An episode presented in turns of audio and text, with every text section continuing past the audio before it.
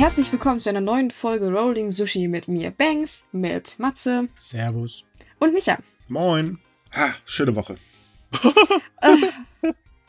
Wir wollen nicht drüber reden, weil So. sonst. Wir haben, wir haben jetzt am Samstag die Aufnahme für unseren neuen Podcast gemacht. Äh, nee, am Freitag, ne? Äh, Freitag. Oh Gott.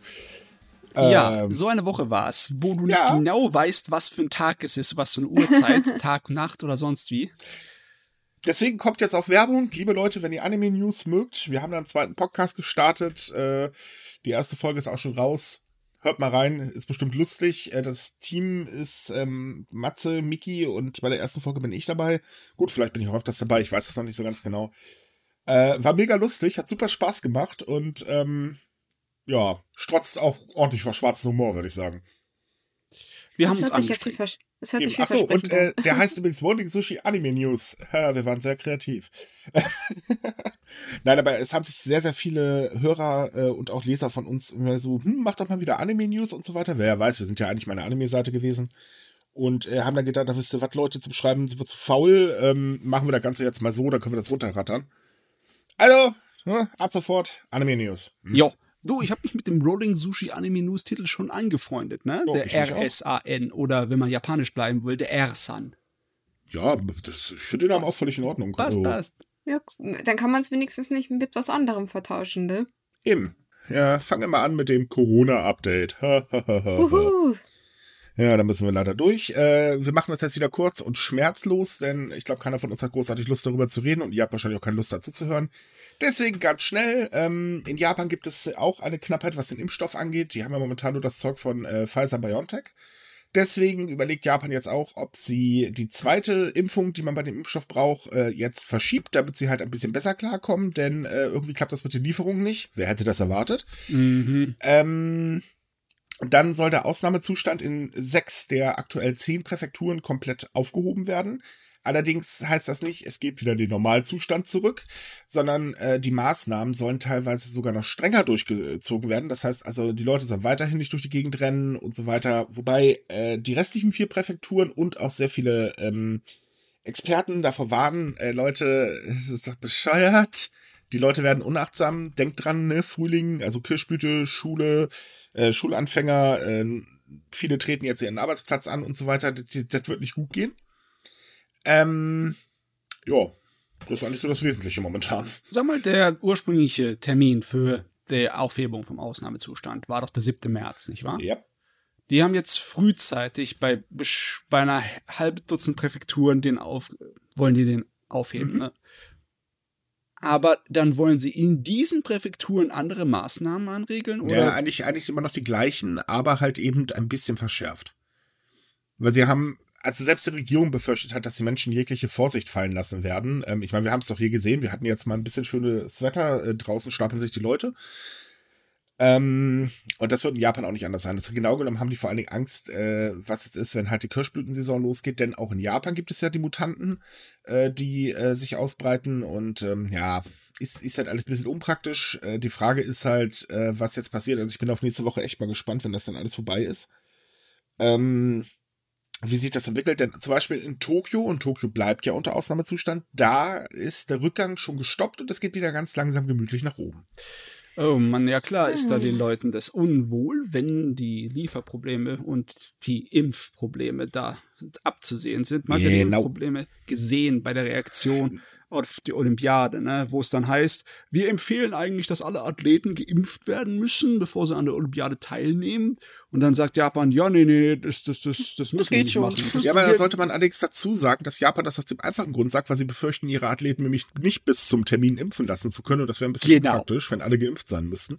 Ja, ja, Ähm, äh, Oh. wir schaffen es nicht mit der Impfung rechtzeitig, also Mhm. können wir das nicht machen. Ich meine, wir müssen doch alle gleichermaßen behalten werden. Ne? Also wer äh, über Deutschland meckert und das Impfchaos, was wir hier gerade haben, dann können wir dann sagen, Leute, guckt mal nach Japan, da ist es schlimmer. oh ja. Ähm, Naja, sagen wir mal so, die sind ja eigentlich noch gar nicht an den Punkt gekommen, wo, wo es Impfchaos gibt, weil sie haben ja den Impfstoff also noch gar nicht. Also das ist ja doch, Impfstoff haben sie schlimmer. schon. Sie haben ja schon angefangen mit 40.000 Menschen äh, des Gesundheitswesens zu impfen, wo er Mhm. 20.000 dann für eine Studie herhalten müssen. Aber ähm, das Impfen der älteren Menschen, äh, das sollte Anfang April starten, wurde jetzt schon auf Mitte April verschoben. Und es steht eigentlich immer noch nicht fest, ob das überhaupt dann wirklich losgehen kann, weil wie gesagt, es äh, hapert noch ein bisschen so an Impfstoffen. Äh, dazu aber sind kommt, die nicht sowieso ein bisschen misstraurig? Also die älteren Herrschaften? Ja, das ist das andere Problem. Aber worauf ich noch hinaus wollte, ist, dass die gesamte Logistik noch gar nicht aufgebaut wurde.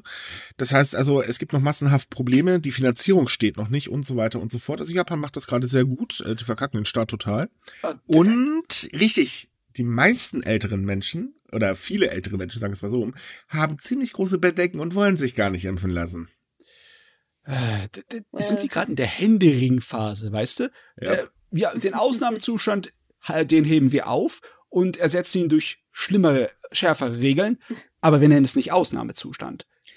Na, das Problem ist, dass die letzten Wirtschaftszahlen der japanischen Regierung nicht unbedingt gerade sehr toll waren. Es ging ja vor, äh, vorher erst wieder berghoch, aber jetzt halt äh, geht's gewaltig nach unten.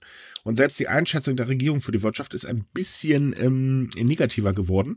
Und jetzt haben wir halt wieder dieses Übliche, was wir schon die ganze Zeit gesehen haben, äh, sogar Wirtschaft wichtig. Oh ja, wir sind überall am Händeringen. Wir sind zur, Ja. zur internationalen Gemeinschaft sind wir am Händeringen, zur Wirtschaft sind wir am Händeringen, zur Gesellschaft sind sie zur Gesellschaft am Händeringen. Ich meine, die ähm, die Umfragewerte sind ja auch schlecht. Ne?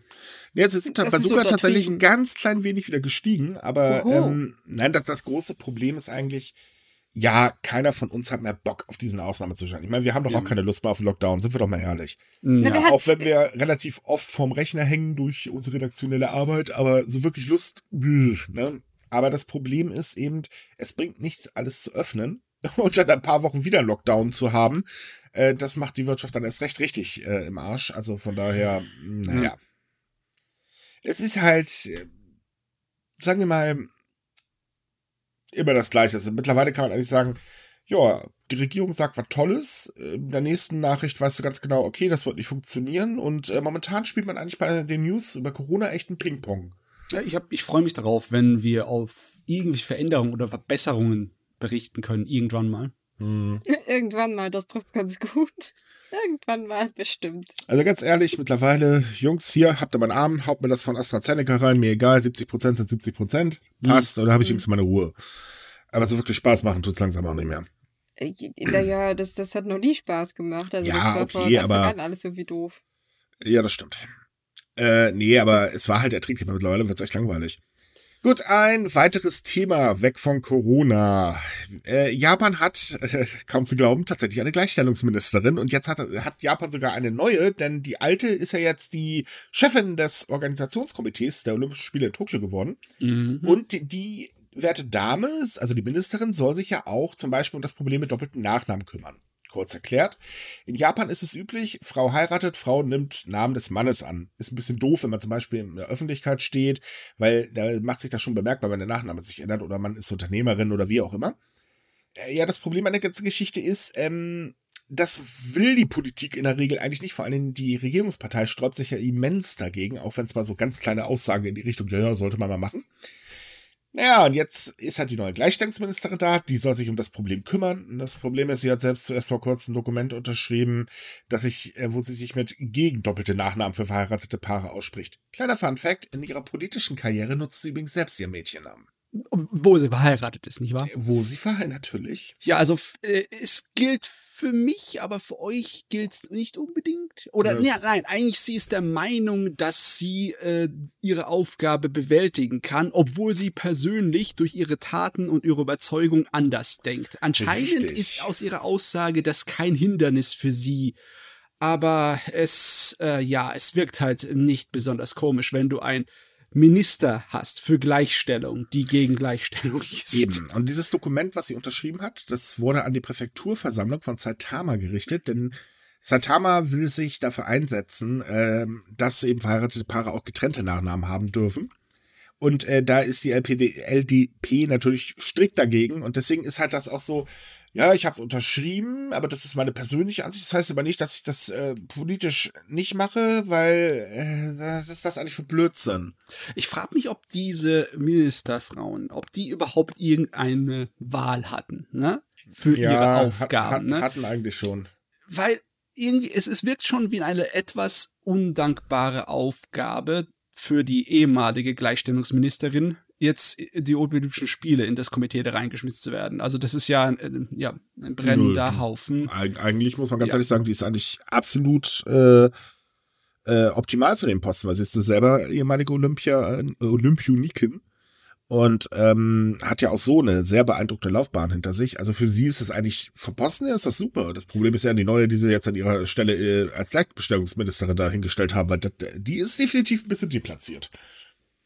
Hm. Ich meine, eigentlich ist es ja richtig, ne? Du nimmst das äh, gescheite Personal, das was kann und steckt es dahin, wo es brennt. Mhm. Und bei Olympiade brennt es auf jeden Fall. Mhm. Auch wenn es mhm. vielleicht ein bisschen undankbar ist, ja, ja ich, ich bin richtig gut in meinem Job und dann gibt ihr mir einen Job, wo ich meine Haare verliere oder sie grau werden.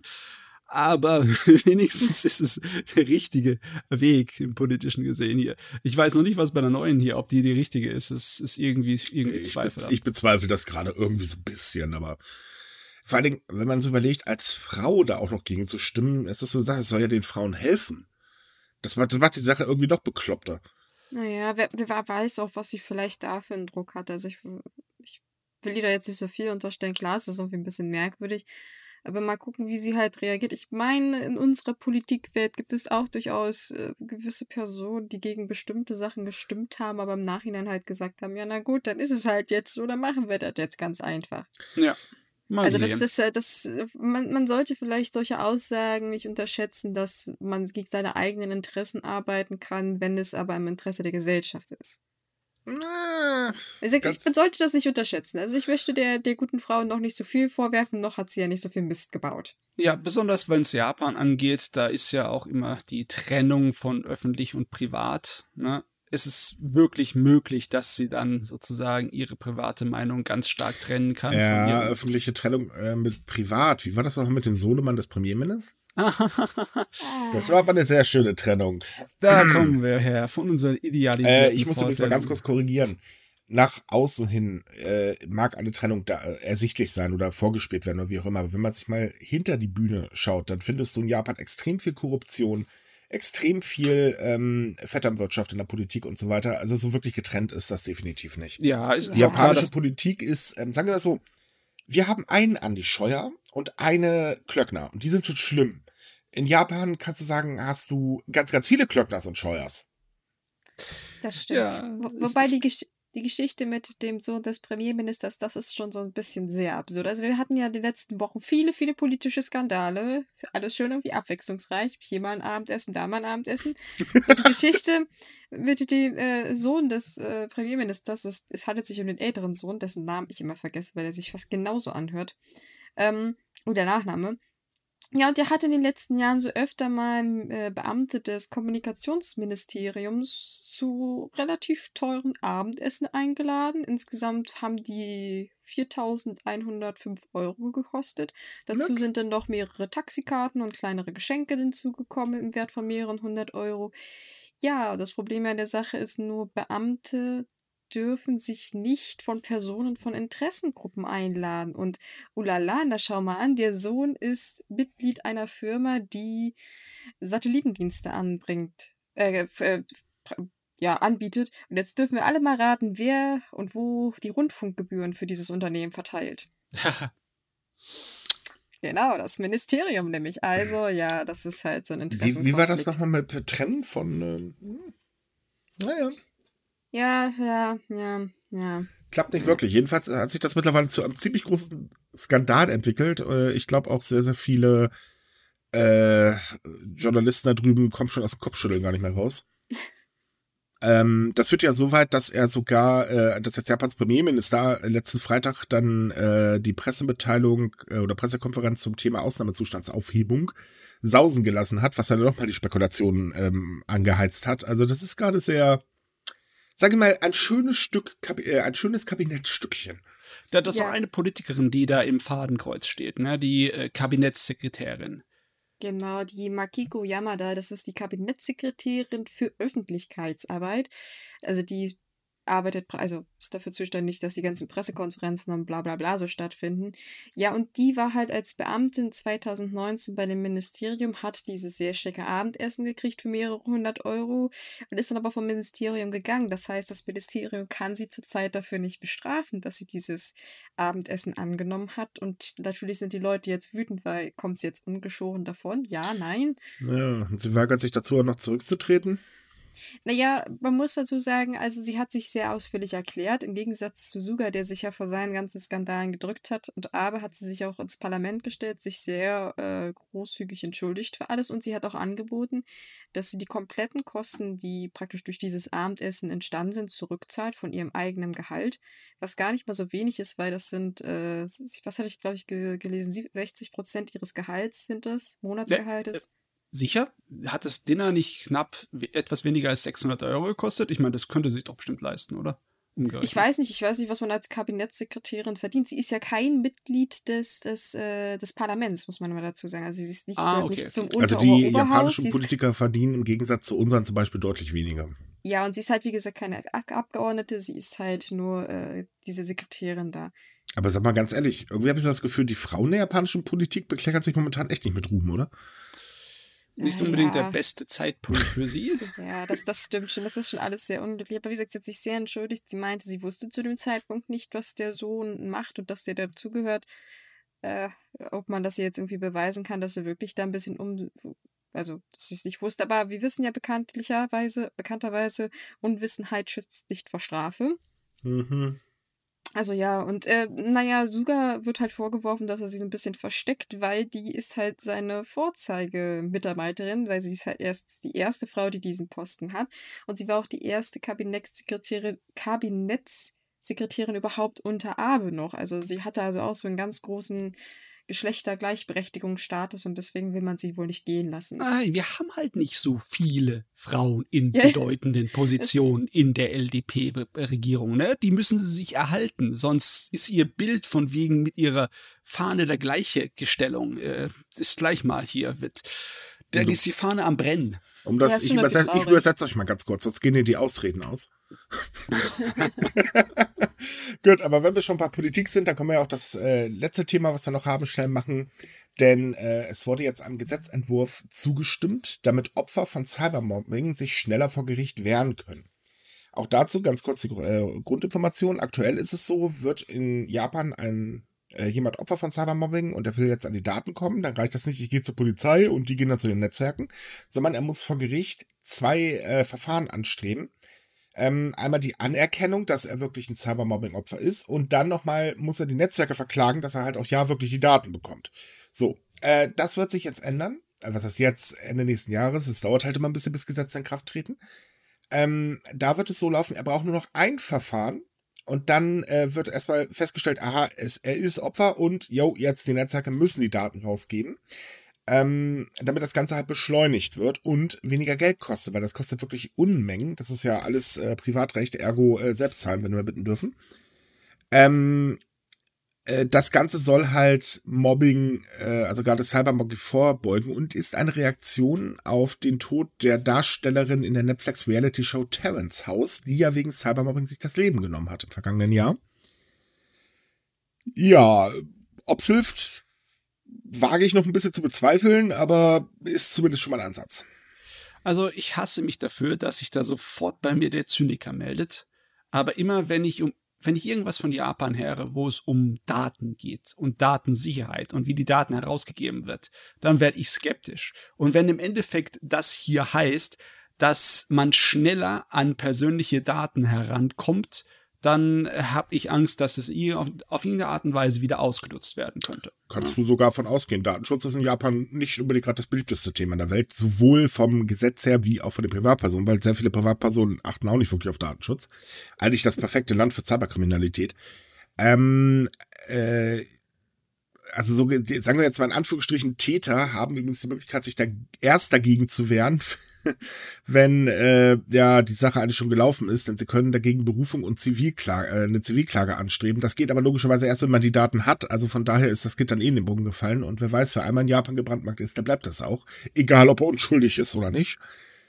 Also von daher, hm, Das macht mich richtig wild hier, weil es sollte eigentlich ein positiver Schritt in die richtige Richtung sein. Ne? Mhm. Und sofort sehe ich den Abgrund, wie das ausgenutzt werden könnte. Es gibt und aber Leute, noch ein weiteres ihr Leben Problem. zerstört haben bekommen und dann können sie nichts dagegen machen. Rein theoretisch. Natürlich, wer weiß, was passiert. Ne? Richtig, aber es gibt halt noch ein weiteres Problem, denn ähm, es gibt keine Klarnamenspflicht und so weiter in Japan. Ergo, niemand muss auch die richtige Anschrift angeben, was so viel bedeutet wie, wenn der Name, Anschrift und die Aufzeichnung aller Kommunikation herausgegeben wird, heißt das nicht, dass man automatisch den äh, herzlichen äh, Menschen auch findet, denn du kriegst die IP-Adresse nicht. Und äh, die Hoster, den, äh, ja, nee, ihr müsst gar nichts machen. Das sollen nur die sozialen Netzwerke. Und das ist das Problem. Das Ganze hm. bringt eigentlich im Prinzip nichts. Oh, okay. Das ist im Endeffekt auch noch zahnlos dazu. Ja, das kommt mich erschwerend hinzu, denn seien wir doch mal ehrlich, wer wirklich Cybermobbing betreibt, sei es jetzt in Japan oder sonst irgendwo, der hat in der Regel einen Fake-Account. Äh, Würde ich gar nicht so oh, sagen. Oh, sehr viele. Ja, okay, sag, sagen wir mal so, wer ganz gezielt und bewusst das Ganze macht und nicht einfach nur ein verkackter Fan ist, wobei das genauso schlimm ist, ähm, da kannst du von ausgehen, dass du eigentlich in der Regel jemanden da hast, der ein Fake-Profil benutzt. Ähm, ja, das stimmt. Das stimmt. Problem das ist halt, zu naja, wenn du die Netzwerke speichern deine Adresse zwar klar, wenn sie die kriegen, sind sie froh drüber, aber du musst sie ja nirgendwo angeben beim Anmelden. Also bei Facebook oder so wüsste ich jetzt nicht, dass man das angeben muss. Äh, und bei das, Facebook, oh, da. Also wenn du dich jetzt bei Facebook anmeldest, brauchst du sogar eine Telefonnummer und alles. Ne? Ja, eine stimmt, Telefonnummer. Ja. Du brauchst definitiv nicht ähm, deine Adresse angeben. Also deine Anschrift. Hm. Oh, ich weiß es nicht mehr. Mir war nein, nein, man das muss, muss man nicht. Ich hab, musste letztens äh, für unsere Facebook-Seite einen neuen Account anlegen, den ich als äh, Notfall-Admin in Anführungsstrichen nutze. Also für den ähm, Business Manager. Und nein, nein, musste ich nicht. Ich hätte mich damit sonst was anmelden können. Ich meine, Wegwerfadressen kriegst okay. du auch. Und ich musste auch kein Handy angeben übrigens. Also ich kann, kann es machen, ich muss es aber nicht. Das oh. ist mir sogar neu. Ich habe gedacht, in letzter Zeit, dass sich alles verschärft hat. Also was heißt verschärft mhm. im Sinne von wegen, dass sie immer mehr von deinen persönlichen Daten wollen. Weil ja, wenn du zum Beispiel bei Steam in letzter Zeit was kaufen möchtest, musst du deine Adresse angeben als Rechnungsadresse. Äh, ja, bei Steam war das aber schon, war das nicht schon immer so? Also war früher nicht so. Echt? Ich habe noch nie ein Spiel bei Steam gekauft, ohne meine Adresse angeben zu müssen. Aber ist ja, auch egal. Aber der Punkt ist halt, ähm, selbst wenn du die Telefonnummer hast, heißt das nicht, dass du gleich automatisch den Menschen finden kannst, weil dann musst du halt den Polizeiapparat anstreben. Naja, und ganz ehrlich, da kannst du auch auf den Kaugummi treten. Das gibt schneller nach als die Polizei. das, das, ist, äh, also ja. Äh, von daher mh, hm, ist es ist ein schöner Ansatz, aber auch ein ziemlich zahnloser Ansatz mal wieder. Und ähm, da bringen wir uns mhm. wahrscheinlich nicht wirklich viel, weil das Cybermobbing ist in Japan wirklich schlimm. Ich meine, wir erleben es ja ab und zu mal selber, ne? Wo sich dann so ein paar Japaner zusammenrotten und äh, ja, zeigen wir mal, dass ihr hier voll falsch berichtet, auch wenn das Tatsachen sind. Egal, wir machen euch auf Twitter jetzt blank. Das hatten wir jetzt gerade erst mit dieser komischen Karte über Kindergebrüll und so weiter. Da kommen schon lustige Kommentare bei zusammen. Und die sind da echt flott, also muss man den wirklich lassen. Naja, also man muss auch so ein bisschen darauf achten, also wenn das jetzt irgendwelche Webseiten bedroht, beleidigt werden, ist, zählt jetzt meiner Ansicht nach nicht unbedingt zu Cybermobbing, aber. Naja, ja, du, verstehe, äh, in dem Fall haben aber sehr viele gedacht, dass das eine Privatperson ist. Das war sowieso noch der Witz an der Geschichte. Achso, und dass wir in Japan sitzen. Ach, naja, das ist so, äh, glaube der leider allgemein irgendwie existiert über uns, was komisch ist, weil bei uns in Impressum eindeutig eine deutsche Adresse drin steht. Ja, bin ich ziemlich sicher. Ich kriege da die ganze Zeit die Post hin. ich meine, hey, ihr könnt gerne meine ganze Rechnung und so weiter nach Japan schicken. Habe ich gar kein Problem mit. Zwinker, zwinker. Aber äh, okay, nein, also nochmal, ja, wir sind ein deutsches Unternehmen und das werden wir auch bleiben. Wir sind bekloppt, das heißt aber nicht, dass wir Japaner sind. Oh, das war jetzt gemein. so, jetzt kommen wir mal zu einer Sache, wo jetzt wahrscheinlich sehr viele gleich äh, Hilfe, Scheiße, doof und so weiter, denn in Japan geht eine Ära zu Ende. Wenn man an Japan denkt und gerade so im Bereich Freizeitgestaltung denkt man an, sagen wir Freizeitparks, Manga-Cafés, äh, was aber noch, Maid-Cafés, ähm, ja, man denkt an Videospielhallen. Denn eigentlich, egal in welchem Film, du findest mindestens eine Videospielhalle. Äh, also gut, es sei denn, es ist ein historischer Film, da ist ein bisschen schwierig. Und ja, die haben sich in Japan auch tatsächlich mal gestapelt. Äh, du hast sie echt an jeder Ecke gefunden. Aber mittlerweile findest du kaum noch welche. Und durch die Pandemie, na, sagen wir mal, ist das Aussterben eigentlich da.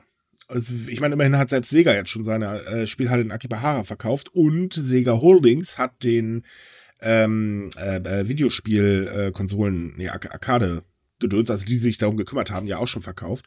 Auch andere ähm, sehr bekannte äh, Videospielhallen haben dieses äh, letztes Jahr geschlossen oder auch dieses Jahr schon angekündigt, wir machen zu.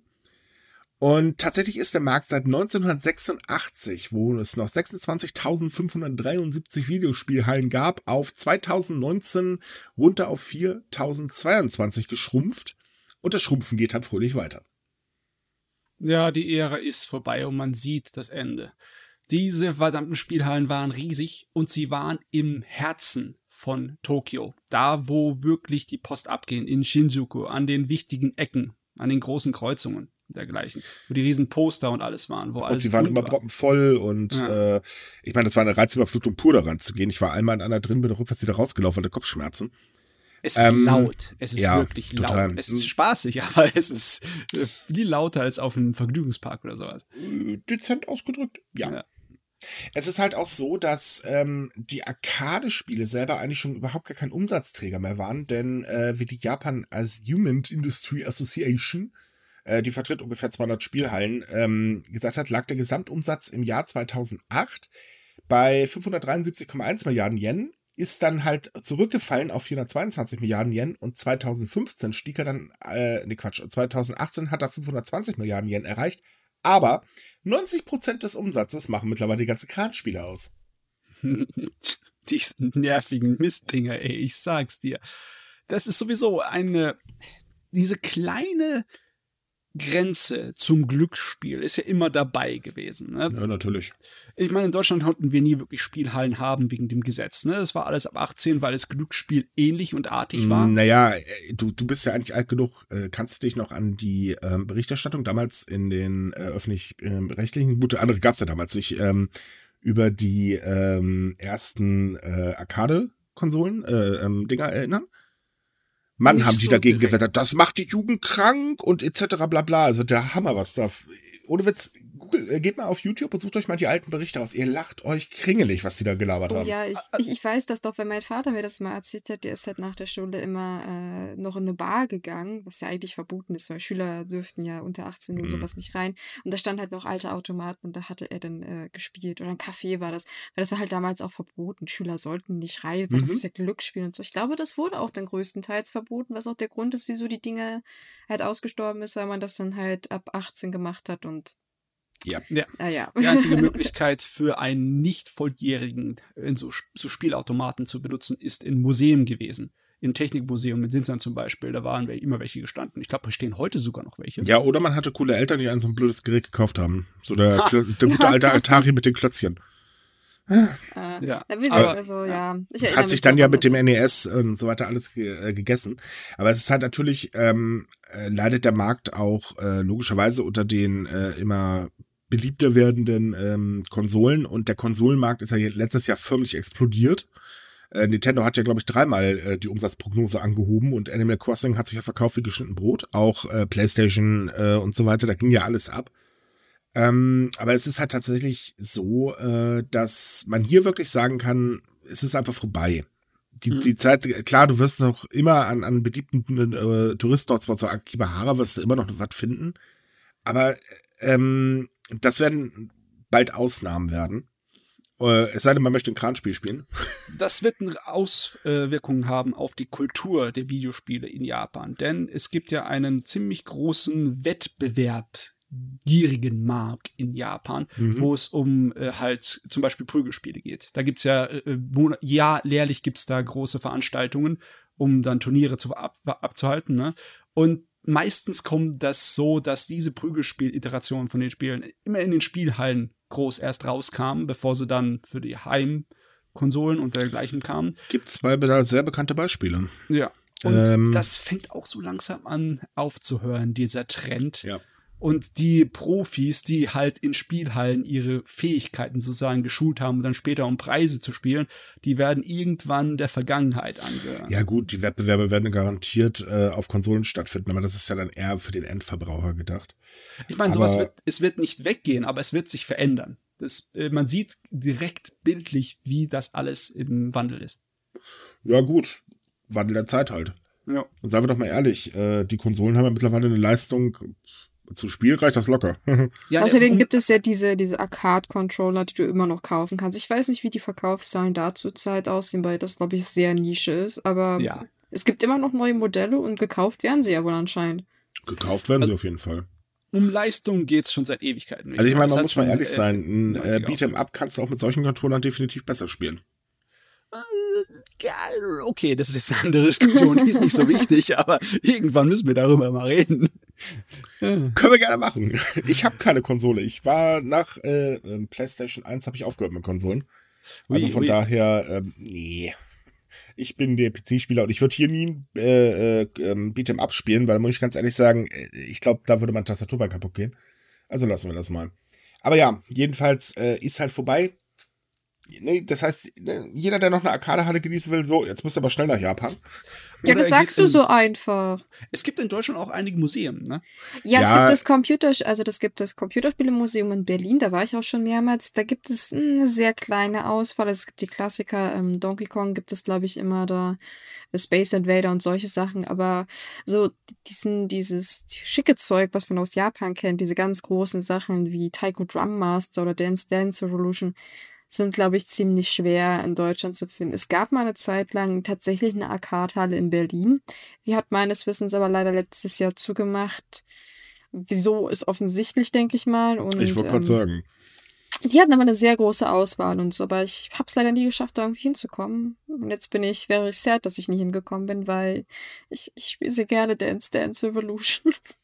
es gibt auch ein schönes Museum in Karlsruhe, da war ich äh, noch 2018 drin. Das ist auch toll. Ja, auch massenweise. Das ist sehr, sehr klein, aber logischerweise ist das beschlossen zurzeit. Mhm. Naja. Naja, mein Gott. Ach, es ist alles so deprimiert. Ja, gehen wir mal weiter zu was anderem. Ja, gut, wechseln wir das Thema. Kommen wir zu Toiletten. Okay. Also, kennt jemand, oder, an, nee, andere Frage an euch beiden. Wenn ihr an Japan und Toiletten denkt, was, was kommt euch da in den Sinn? Ähm, dass ich das mein Bestes getan habe, um traditionelle japanische Toiletten zu vermeiden. Ich habe nie eine benutzt, einfach weil ähm, ich habe dann einfach gehalten und habe gesucht, dass es eine normale zu finden. Hättest du jetzt nicht eigentlich sagen können, moderne Toiletten mit Sprinkleranlage, Musik und so ein Krams? Nee, du musst gleich mit den traditionellen an. Ach verdammt, jetzt das, das war jetzt nicht nett.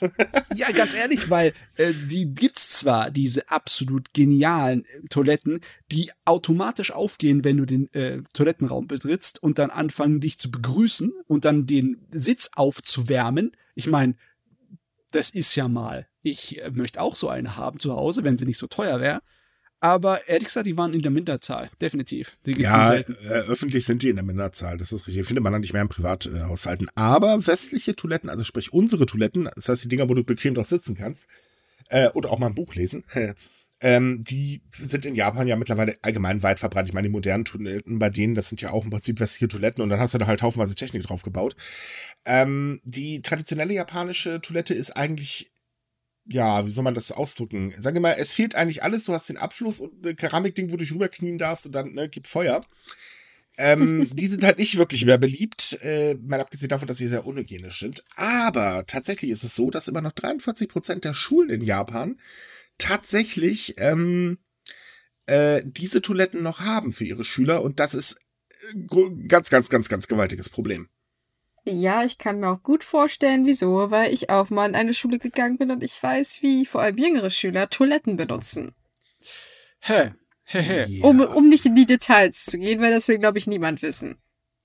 Ich meine, die japanischen Toiletten, die traditionellen, das ist nicht viel mehr als eine kleine Pissrenne im Boden, ja? Ja, ja, ja, ja ich weiß, wie die aussehen. Ich musste die glücklicherweise noch nie benutzen, aber ich will es auch nicht.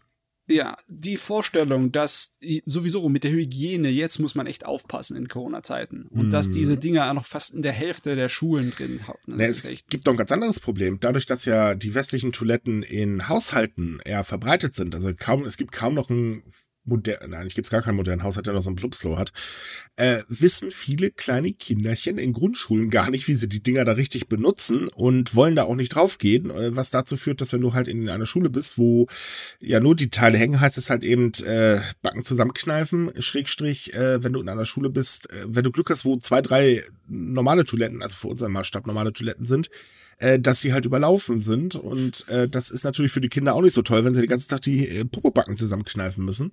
Kommt aber sehr, sehr häufig tatsächlich vor. Ähm, und das, das Problem ist halt, dass viele dieser Schulen, äh, die halt eben eigentlich umrüsten müssen, es gibt auch Subventionsprogramme von der Regierung dafür und so weiter und so fort, halt sagen, ja, das ist schön, aber erstens, wir haben wenig Geld, zweitens, wir haben das Problem, dass die Türen nachher nicht mehr zugehen. Und, wobei das echt die geilste Ausrede äh, schlechthin ist. Ähm, und wir kümmern uns halt lieber um wichtige Probleme, zum Beispiel Klimaanlagen. Auch wichtig, brauchen wir nicht drüber reden, aber äh, ja, das Problem wird wohl noch ein bisschen bestehen bleiben. Also ich bin mir sicher, da sind einige Japaner, die die seltsame Ironie des Schicksals und der Geschichte darin erkennen, denn Japan hatte schon mal kulturell gesehen ein riesengroßes Toilettenproblem, das war direkt nach dem Zweiten Weltkrieg in der Wiederaufbauphase. Da gab es einfach sehr, sehr lange lang nicht genug Toiletten, weder öffentlich noch privat gescheite. Und da hat sich eine ganze äh, ein Genre an Fäkalhumor hat sich da entwickelt, der teilweise bis heute noch in Manga und Anime übrig ist. Oh, daher kommt es. Ich habe mich das ja. immer gefragt, warum Japans, also ich, ich Verzeihung, wenn ich das so ausdrücke, aber warum Japan so ein merkwürdiges Verhältnis zur Scheiße hat. Oh ja. Also ich meine das jetzt auch wirklich wortwörtlich. Und ich fand das immer super merkwürdig. Warum? Das war halt, weil man halt nach Kriegszeit hast du oft nicht andere Wahl gehabt, als auf die Straße zu kacken. Okay, das ist natürlich jetzt ein bisschen derb ausgedrückt, aber Japan sah es da viele Jahre lang schlecht aus. Ja? Und es gab auch alte Comics, die darüber noch äh, Gags machen. Da hey, wir erinnern noch an dieses sehr beliebte Franchise des Kackhaufens ja, es, ja, wie heißt denn das? Der, äh, da gibt es auch dieses Kinderbuch mit äh, Detective Butt, mhm. wo es ein Arsch im Prinzip ist, ein Arschgesicht, um genauer zu sein. Also jetzt wortwörtlich gesagt übrigens. Ja, ja, ne? das, ich meine das jetzt wortwörtlich. Es gibt ja auch das Toilettenmuseum, glaube ich, in Tokio. Da, ja. da kriegen, kriegen Schülergruppen, wenn sie zusammen hingehen, kleine Kackhäufchen als Mütze auf, damit sie nicht verloren gehen. Und das ist auch mein kompletter Ernst. Ja, das ist alles ein bisschen ähm, äh, interessantes Verhältnis haben sie da drüber auf jeden Fall. Ja, deswegen finde ich es umso heftiger, dass so viel von den alten, schlechten Toiletten immer noch hängen geblieben sind. Mhm. Die müssten eigentlich mal dringend äh, wirklich erneuert werden. Soll jetzt auch wieder äh, eine Initiative starten. Ich bin mal gespannt, äh, wie das aussieht, weil ähm, ja, ich kann das schon verstehen. Ich würde mich auch nicht auf so eine Toilette freiwillig setzen. Das war schon das erste Mal, als so, ja, hier, da, da, Toilette und dann steht man da und denkt sich, mhm, und jetzt die Toilette für Männer bitte? Dann haben die doof geguckt, als ich das nachgefragt habe, ey. Ah, ja. ja, das ist so, ich weiß ja nicht. Meine Japanischlehrerin hat immer gesagt, Sie als Ausländer sollten diese Toiletten nicht benutzen, denn Ihre Muskeln sind nicht dafür ausgebildet, um dort zu sitzen. Sie fallen da um. Müssen Sie also nicht machen, sagt sie, hat jemand mir gesagt. Ja, ich kenne da auch einige Geschichten von Ausländern, die das unbedingt ausprobieren wollten und nachher wortwörtlich naja, lassen, lassen wir das mal. Aber sagen ja, wir, das Ergebnis war nicht unbedingt gerade das Optimalste der Welt. ähm, okay, äh, kommen komm wir zum nächsten Schulthema. Oh Gott. Äh, es ist so. I, oder ja, es ist so. Äh, es gibt mal wieder Kritik an den Haarfarbenkodex an Highschools. Äh, haben wir ja schon öfters gehabt. Japanische Schulen schreiben ganz gerne vor, äh, welche Haarfarbe ein Schüler haben soll, weil es muss ja alles ne, schön typisch dem Bild entsprechen. Also sprich glatt schwarz, fertig. Ähm, äh, Frauen, äh, wohlgemerkt lang, Männer kurz, Punkt, Sache erledigt. Viel Kreativität, äh, nie. Wohlgemerkt, manche Schulen schreiben auch vor äh, die Farbe der Unterwäsche und überprüfen das sogar. Das ist hirnrissig, ja. Ich meine, ich kann es ja, nachvollziehen, wenn sie sagen, äh, euer Rock soll um die so und so lang sein, ne? Plus, minus zehn Zentimeter. Das ist ja noch okay, ne? Nicht, dass du hier mit Minirock reinkommst und hier einen auf, äh, ja, Straßenbahn also ich glaube, geht bis zu den Knie minus zehn Zentimeter. Ist das dann nicht schon Minirock? Äh, nee, noch nicht. Okay. Okay. Ja, ähm, jetzt ist es so nach den ersten Kritiken und Gerichtsverfahren und so weiter und so weiter wurde die Kritik halt irrsinnig groß. Es gab Petitionen und so weiter und so fort. Verständlicherweise, weil es ist immer totaler Kokolores. Ähm, Tokio ist vorgeprescht, hat gesagt, ja, bei uns gibt's sowas jetzt nicht. Ja, tatsächlich gibt es es genau genommen auch nicht mehr. Aber die Anforderung, dass Schüler ähm, andere Haarfarbe haben, weil zum Beispiel natürlich braun oder was weiß ich was, die sind extrem hoch und das geht sogar so weit, dass manche Schulen es tatsächlich verlangen, dass die Eltern bestätigen müssen, dass es das natürliche Aussehen ist, also sprich andere Haarfarbe oder äh, gewellte Haare. Ich meine, kommt ja mal vor, man kann ja auch mal Locken haben. Andere Schulen gehen sogar so weit, dass sie eine Bestätigung vom Arzt haben wollen, dass das wirklich natürlich ist. Und äh, man muss auch hier und da mal Bilder aus der Grundschule vorzeigen etc. pp. Und das alles nur, weil man eine andere, natürliche wohlgemerkt, Haarfarbe oder eben keine glatten Haare hat. Das, der Fehler liegt definitiv bei den Schulen. Mhm. Weil offiziell, von offizieller Seite, von den äh, ganzen Gremien, die das übersehen, ne, ist das eigentlich nicht mehr ein Fall, ein Problem. Nein, also es ist so, dass diese Dokumente von den Schulbehörden äh, als freiwillig ausgegeben werden. Problem ist halt bloß, die meisten Schulen, also eigentlich alle Schulen mit außer von drei Stück in Tokio, ähm, erklären gar nicht darüber auf, dass das freiwillig ist, sondern sie verlangen es einfach ich finde es auch so krass, dass da kaum Unterschied gibt zwischen den privaten und öffentlichen Schulen, mhm. dass die allesamt da hier einen auf, naja, äh, so Diktatur machen. Ja, es soll halt alles ein einheitliches Bild abgeben, bloß nicht aus der Menge plumpsen. Ich meine, ich kann auch den, den, die, äh, wie soll ich sagen, die Argumente dafür kann ich verstehen. Ich habe auch in der Zeit, wo ich bei der Bundeswehr war, mal mich mit einem Offizier darüber unterhalten die Idee, dass du sozusagen deine Schule vertrittst und dass die Schule anders ist als deine Privatzeit und da du hier eine gewisse Art von Dienst sozusagen absitzt, da macht es schon ein kleines bisschen mhm. Sinn, eine Uniform zu haben. Aber so eine strenge und einschränkende Regelung, die Leute dann diskriminiert, das ist hirnrissig. Gut, äh, nur ganz kurz, äh, es gibt übrigens auch Schulen, bei denen müssen Schüler anmelden, wenn sie zum Beispiel beim Freund übernachten. Ja, das, das, Thema Privatleben. das ist jenseits von hirnrissig, ja. Das hat dann nichts ich, mehr zu tun mit der Schulpflicht und mit der Schuldienst. Nicht so wirklich. Äh, also es ist schon wirklich heftig und ähm, das ist eigentlich fast allen Parteien mit Ausnahme der, äh, welche Partei war das? Moment, ähm, der JCP, wenn ich mich gerade nicht irre. Äh, ja, JCP. Also der kommunistischen Partei in Tokio. Ähm, äh, die versuchen dagegen jetzt halt anzugehen, äh, auch schon ein paar Jahre länger. Sie haben es halt auch geschafft, dass dieses Verbot ähm, äh, überhaupt gekippt wurde, also sprich, dass sich Schüler eben auch mal eine andere Haarfarbe gönnen dürfen. Ähm, aber das ist, äh, ja, hat nicht wirklich funktioniert. Jedenfalls die Hürden sind extrem hoch. Erinnert euch, dass wir immer wieder darüber gelästert haben oder gemeckert haben, dass in Japan keine rechtlichen Grundlagen herrschen für viele Sachen, wo man mhm. eigentlich Handhabe braucht. Hier sind jetzt rechtliche Grundlagen da, aber gehandelt wurde immer noch nicht. Da frage ich mich, dass da noch andere Probleme sind, die man nicht sieht. Bevor, ja, doch, es, äh, es wurde ja gehandelt. Ja, das Verbot selber ist ja eigentlich weg. es, nur die Schüler müssen es jetzt halt durch ein ganz, ganz hartes Verfahren beweisen. Das ist das Problem. Ähm, sie dürfen schon eine andere Haarfarbe haben. Kein Problem. Sie dürfen auch Locken haben. Sie müssen halt nur beweisen. Ach so, und übrigens, wer dagegen ja. verstößt, der wird fröhlich nach Hause geschickt. Und äh, wenn er sich halt weiterhin weigert, dagegen was zu tun, dann wird er sogar aus der Klassenliste gestrichen. Nett. Nee, also da muss direkt von der Obrigkeit den Schulen in den Hintergetreten werden. Das geht nicht. Das geht ja, das macht die Obrigkeit nur leider nicht. Das ist das Problem. Ähm, die denken sich, ja. Wir haben gerade anderes zu tun. Wir haben da so ein komisches ja. Coronavirus und dann haben wir noch die Wirtschaft und danach haben wir auch noch die Wirtschaft und äh, ach, Olympische Spiele und äh, na, na Gott. Das ich finde das Konzept ändern. sowieso irgendwie sehr, sehr merkwürdig. Also ich meine, klar, Schuluniform, ähm, kann man sich darüber streiten, wie gut die sind. Aber es gibt ja auch zum Beispiel in den USA diese Regelung, dass Mädchen da, keine Ahnung, nur solche oh, Tops tragen dürfen. Da darf man das nicht sehen und so. Das, ich fand solche Kleidervorschriften oder Allgemeinvorschriften zum Aussehen schon immer irgendwie skurril. Aber vielleicht liegt das daran, dass ich Europäer bin und bei uns sowas eigentlich sehr also man, man eher selten vorkommt. kann tatsächlich anzweifeln, dass ein besserer Lernerfolg äh, äh, da ist, wenn du äh, oder wenn alle gleich sind oder äh, weiß ich, du eine Schuluniform trägst oder was weiß ich was. Ähm, ist aber ist doch eigentlich völlig egal, weil jemand, der grüne Haare hat, kann genauso gut lernen wie jemand, der schwarze Haare hat. Ähm, insbesondere, weil naja, vielleicht liegt das ja an den Methoden der Schule, aber das sagen wir ja keinem, dass vielleicht Lernerfolg nicht so sich anstellt, aber ist jetzt mal so nebenbei, nur so. Also das Lustige ist, ne?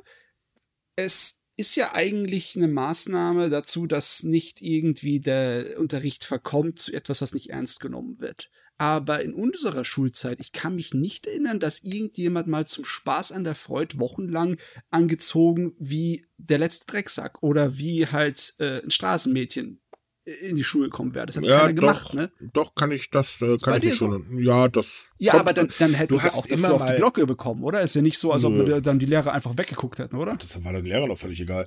Ja, wollte ich auch gerade sagen, wenn du gute Noten bringst. Ich meine, wir hatten mal einen Herrn bei uns, der ist in den Unterricht gekommen, der hatte ein Hauch von Chill an, würde ich sagen. Zumindest sah seine Jeanshose so aus. Also da hat man Dinge gesehen, die wollte man definitiv nicht sehen.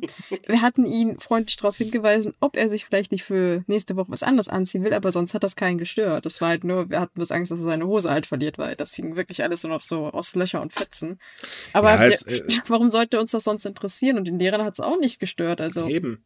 Ich es weiß halt irgendwie, jedes Mal merke ich, dass ich in der falschen Ecke von Deutschland aufgewachsen bin. Jetzt ah, das Nein, aber es ist ja im Prinzip, solange es nicht irgendwie den Unterricht selbst stört oder äh, die Persönlichkeitsrechte von jemandem angreift, ist doch völlig egal, was jemand anhat, welche Fahrfarbe er hat. Mein Gott, ich bin damals als Junge durch der verlorene Wette dummerweise auch mit, äh, was war das? Eine Woche grün, eine Woche lila, eine Woche rot und äh, gelb, aber das hat nicht ganz geklappt. Das sah irgendwie ein bisschen eklig kackbraun aus. ähm, äh, zur Schule gerannt und äh, ja, mein Gott, äh, scheiß drauf, meine Noten haben sich deswegen nicht geändert. Für Peng. Ähm, aber dieses so mit Ach und Krach, dass dann ja nicht auffallen soll, dass man die Schule vertritt und so weiter. Ich meine, das hat in diversen Situationen vielleicht diverse Vorteile, wie jetzt eben, dass Schulen in Japan in der Regel sauber sind, weil die Schüler sie sauber halten müssen.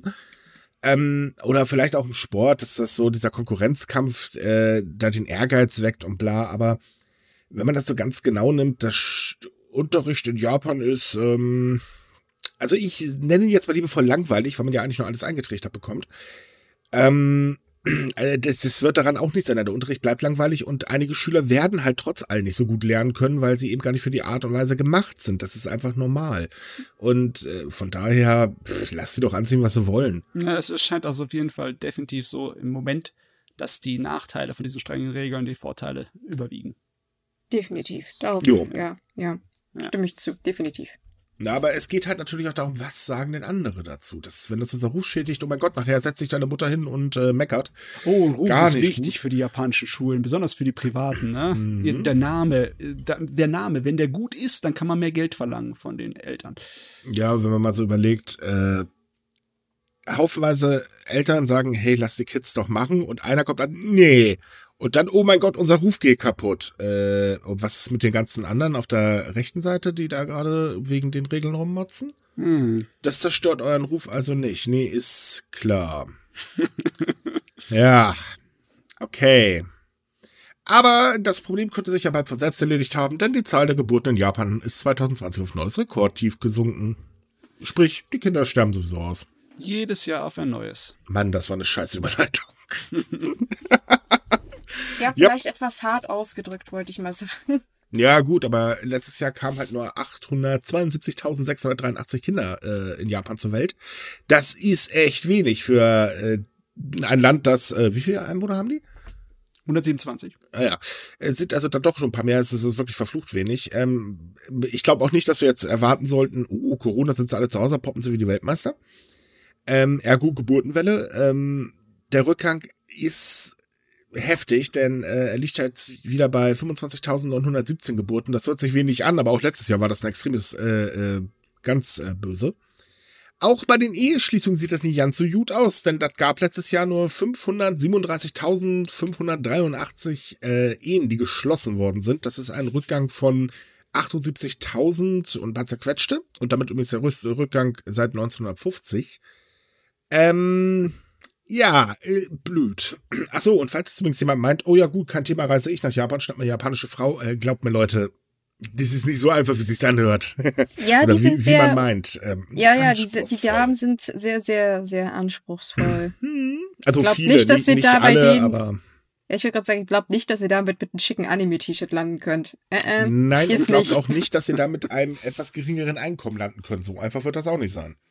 Also von daher, äh, ja, läuft nicht so gut da drüben. Das Interessante an den Zahlen ist ja eigentlich, die sind zwar von letzten Jahr, aber es wird extra betont vom Ministerium, dass das noch nicht wirklich die Auswirkungen der Pandemie zeigt. Das heißt, es ist sehr wahrscheinlich, dass vor allem die Eheschließungen für nächst, also für dieses Jahr dann äh, noch niedriger sind und auch die Geburten werden vermutet, dass sie weiter sinken, weil, naja, äh, wer hat in Bock, ein Kind zu bekommen in einer weltweiten Pandemie, während eine Finanzkrise droht Ja, es- man vielleicht gerade den Job verloren hat. Außerdem gab es in Japan einige äh, Situationen, die Eltern auch abgeschreckt haben, wie zum Beispiel, dass man bei einer Geburt äh, getrennt wird, äh, also sprich, äh, man sitzt, liegt alleine äh, fröhlich da rum und alle anderen dürfen halt nicht mit in den Kreissaal. Schrägstrich, dass äh, man auch gezwungen wurde, bei einer, äh, bei einer Geburt ähm, eine Maske zu tragen und also ganze Spiranzen, also als werdende Mutter gerade, ist glaube ich mit Mhm. einer Maske nicht so schön. Ähm, mittlerweile oder was ist mittlerweile schon seit etwas längerem gehen eigentlich äh, die Regierung auch davon aus, dass das richtig katastrophal jetzt durch die Pandemie sich entwickeln wird, denn die Pandemie hat ja wirtschaftliche Folgen. Das heißt also, die Menschen werden ärmer, weil viele verlieren ihren Job und äh, Kinder sind nun mal teuer. Viele Familien können sich das gar nicht mehr leisten, denn äh, gut, bei uns gibt es ein bisschen Förderung. Ich weiß, jetzt fallen wahrscheinlich gerade haufenweise Eltern lachend um, weil ich das sage, aber es gibt zumindest ein bisschen Förderung. In Japan gibt es auch ein bisschen Förderung, aber das ist da wirklich nur ein klitzeklein bisschen und der Rest ist eigentlich völlig egal. Das interessiert einfach keinen, denn ähm, es wird ja schon seit Jahren danach gebrüllt, dass es Familien einfacher gemacht wird, aber das passiert halt nicht. Man versucht das halt auf anderen Wege. Ja. Diese Wege sind allerdings nicht unbedingt gerade die besten der Welt. so im Großen und Ganzen gesehen, die Bevölkerungszahl in Japan ist rückläufig, nicht wahr? Mhm. Weil Ja, ja. Die, die Todeszahlen ohne Pandemie mit eingerechnet sind etwa das eineinhalbfache oder ein bisschen mehr als die, die Geburtenzahlen. Jupp. Und das wird selbstverständlich nicht durch den Zuzug von Leuten nach Japan groß ausgeglichen. Nein, äh, denn das Problem ist auch, die Zuzugshürde ist ja immer noch extrem heftig. Also ähm, wir kriegen das durch unsere Gruppe ja äh, mit, dass sehr, sehr viele Leute auch dabei sind, die halt sagen, huh, ich möchte unbedingt nach Japan auswandern. Äh, wie kann ich das machen und so weiter und so fort. Das Problem ist halt, wenn du dann ankommst, ja, was hast du denn äh, für einen Abschluss zum Beispiel? Ähm, dann hörst du da ja Hauptschule mit, äh, ich bin Mechaniker oder was weiß ich was. Wo du so denkst, nee, du, ganz ehrlich, auch wenn du aus Deutschland kommst, das heißt nicht, dass du da drüben dann Erfolg hast mit der Grundausbildung. Ähm, Japan ist sehr, sehr pingelig und hat ganz, ganz große ähm, Hürden, was das angeht. Klar, einheiraten funktioniert, aber wir sehen ja gerade, Eheschließungen sind jetzt auch auf einem niedrigen Stand.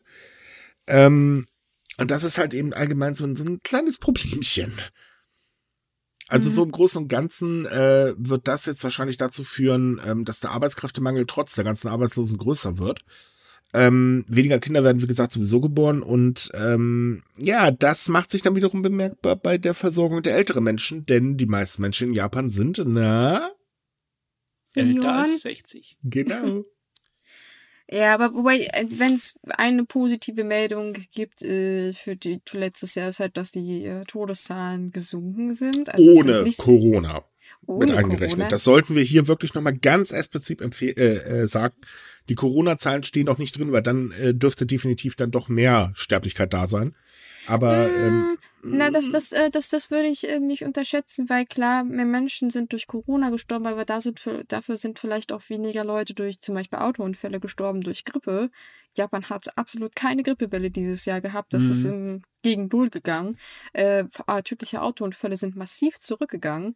Also ich weiß nicht, wie weit das sich auswirkt. die 9373 Personen werden sie toppen. Es sind definitiv durch die Corona-Pandemie schon mehr Leute im Krankenhaus oder auch zu Hause gestorben.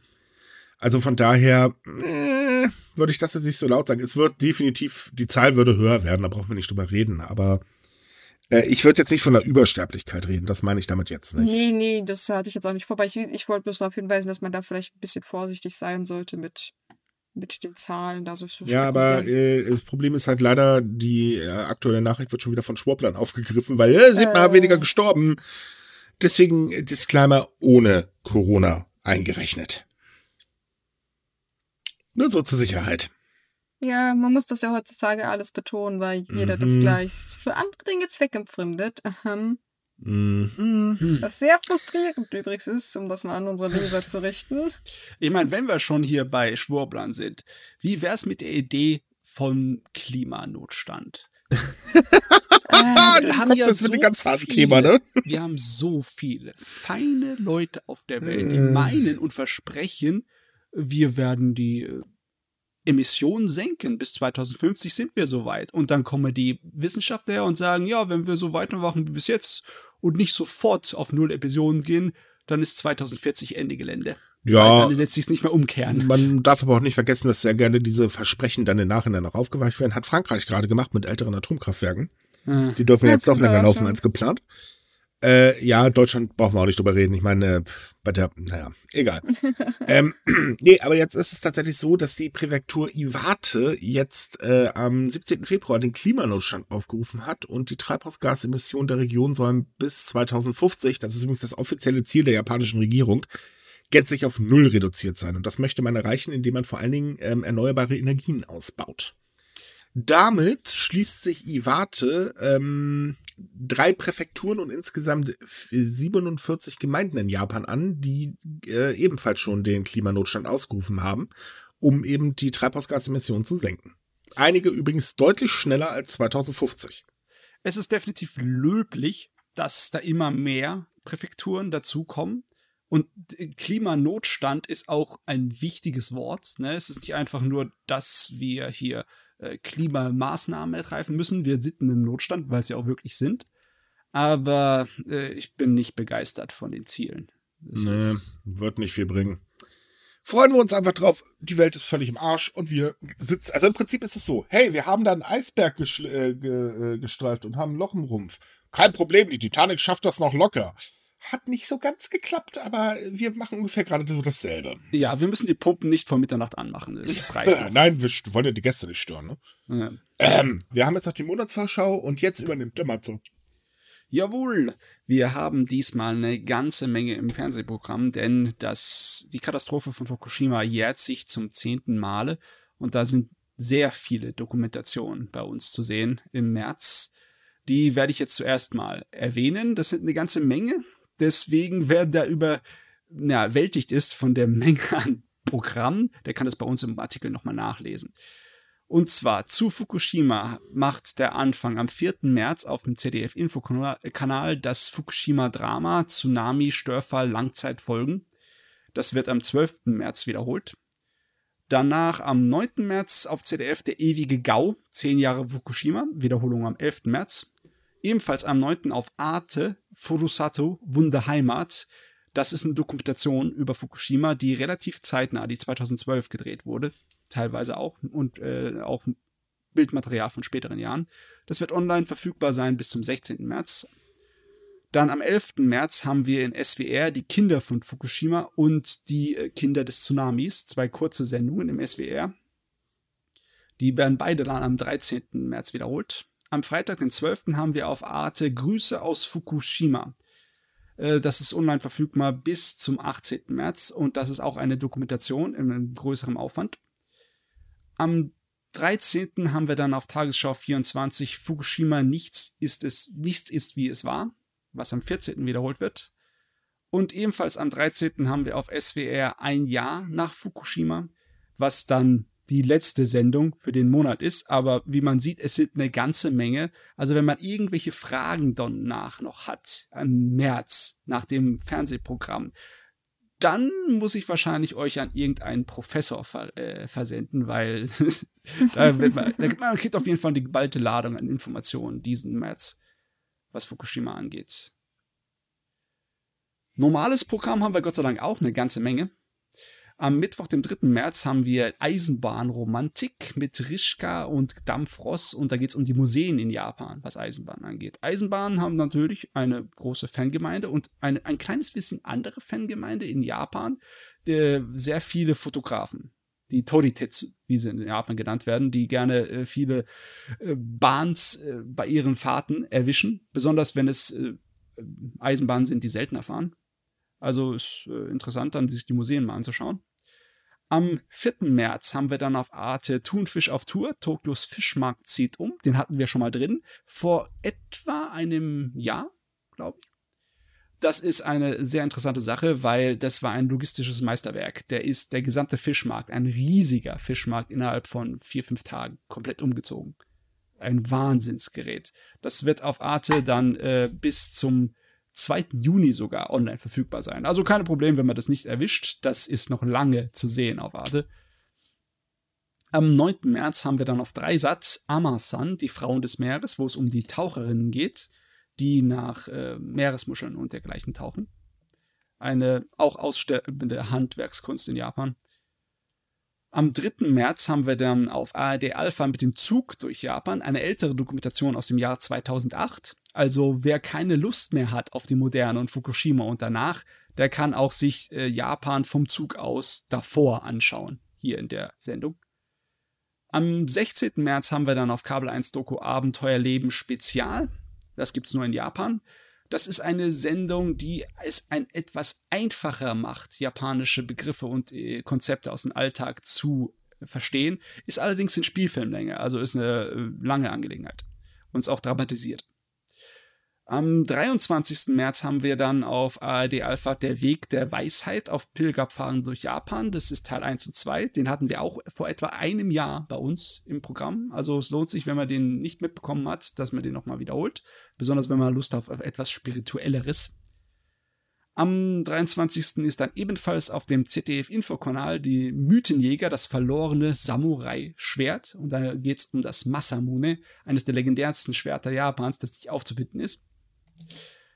Und am Ende des März haben wir noch ein Leckerbissen. Da läuft auf Arte Takeshi Kitano, Japans unangepasster Star, um den Entertainer und Regisseur und Schauspieler, der wirklich einem Japan-Fan ein Begriff sein sollte. Das ist ein super Kerl. Und seine Filme sind klasse. Stimmt. Dann äh, kommen wir schnell zu Netflix. Da haben wir diesmal auch einiges, äh, zumindest mehr als in den letzten Monaten. Am 4. März läuft Pacific Rim The Black von Polygon Pictures, eine 3D-animierte Serie zu dem Pacific Rim-Franchise, das jetzt nach Japan kommt, damit die Mechas gebührend umgesetzt werden können. Okay, das ist fies. Also Guillermo de Toro hat schon einen super Job gemacht mit dem ersten Pacific Rim Film. Das war klasse. Und ab 18. März läuft dann die Nachfolge von Be the Beginning, einer der ersten Netflix-Original-Anime, wo Netflix bei der Produktion groß beteiligt war. Und ab 25. März haben wir dann aus Korea Dota Dragon's Blood von dem Studio, das ähm, Avatar und äh, Legend of Korra animiert hat. Als allerletztes haben wir dann noch neue Folgen von Naruto Shippuden. Es hat eine Weile gedauert, ein ganzes Jahr um genau zu sein, bis der Rest von den Shippuden-Folgen kam. Aber jetzt haben die Fans endlich ihren zweiten Teil. Es sind hunderte von Episoden. Ich meine, nach einem Jahr werden sie es wahrscheinlich durchhaben, aber das sind echt unglaublich viele. Das ist nicht zu fassen. Das fasse ich nicht an. Das, so viel Zeit habe ich nicht. Wer hat die schon? Ja. Gehen wir mal kurz zu den Büchern, Neuerscheinungen. Da sind auch schöne Sachen dabei. Und den Anfang macht am 9. März Lafcadio Hearn auch bekannt unter dem japanischen Namen Koizumi Yakumo. Das war ein internationaler Schriftsteller, der von 1850 bis 1904 gelebt hat. Und der ist bekannt für seine Bücher über Japan, frühe Bücher über Japan, die dem Westen dann halt dann zugänglich gemacht werden. Und da haben wir japanische Geistergeschichten, das beim Verlag Nicole erscheint. Am 15. März, da haben wir einen ganz besonderen Tag, da kommt eine ganze Menge Bücher raus. Einmal kommt von Tim Anderson Japan Easy Vegan ähm, ein Kochbuch über das veganische Essen in Japan. Klassisch wie auch modern. Der Titel ist vielleicht ein kleines bisschen straf dem Lügen, weil sich ja äh, veganisch zu ernähren in Japan ist nicht so einfach, wenn man nicht weiß, was man tut. Ja, wird aber einfacher. Wird einfacher, ja. Aber es ist gut, ein Kochbuch zu haben, weil ohne das äh, ist es vielleicht nicht so leicht. Nee, da könnte man auf einige Kleinigkeiten reinfallen. Ja, definitiv. Dann haben wir am 15.03. drei Bücher von dem Nobelpreisträger der Literatur Kazuo Ishiguro. Drei Romane. Und zwar, wir bekommen von ihnen auf Deutsch damals in Nagasaki, der Maler der fließenden Welt und als wir Waisen waren. Alle drei erscheinen beim Blessing Verlag. Also wer mal einen Literatur-Nobelpreisträger aus Japan lesen möchte, hier habt ihr die Gelegenheit. Dann zuletzt haben wir noch am 19. März Shundo Aoyama, Zen im richtigen Leben, 60 Lehren über Einfachheit, Dankbarkeit und Glück. Wieder mal was etwas Spirituelleres. Das erscheint beim Theseus Verlag. Und ISBN-Nummern sowie sonstige Sachen, wenn ihr immer was nachlesen möchtet, unsere Monatsvorschau, sind im Artikel zu finden. Genauso wie Links, praktischerweise gleich zu Amazon. Klickt drauf, kauft, kriegen wir Geld. Kauf. Yay! Könnt ihr uns ein bisschen unterstützen für den Quatsch, den wir hier machen. Ja, dann sind wir durch für heute. Wuhu. Ja. Glaube ich. Gut, dann, äh, ja, liebe Leute, wie ihr gehört habt, wir sind durch. Hört, äh, wenn ihr Lust habt, jeden Montag unseren neuen Podcast. Können wir sehr empfehlen. Logischerweise. Haha. Hm. Äh, da, wie gesagt, Anime, Manga, Game, Lifestyle, was uns so gerade einfällt äh, an News, aber keine ernsthaften, so wie hier. Ähm, kommt auf unsere Seite, wenn ihr jeden Tag Anime, äh, Quatsch. Anime, ja, nee, ist klar. wenn ihr News über Japan lesen wollt. Anime News ist auch herrlich. Da sind natürlich auch sehr, sehr viele Artikel, die wir im Podcast nicht erwähnen können, weil äh, wir euch die Bilder nicht zeigen können oder wie auch immer. Äh, ja, ansonsten bleibt gesund, habt Spaß. Wir wünschen euch eine schöne Woche. Bis dann. Tschüss. Ciao. Tschüss.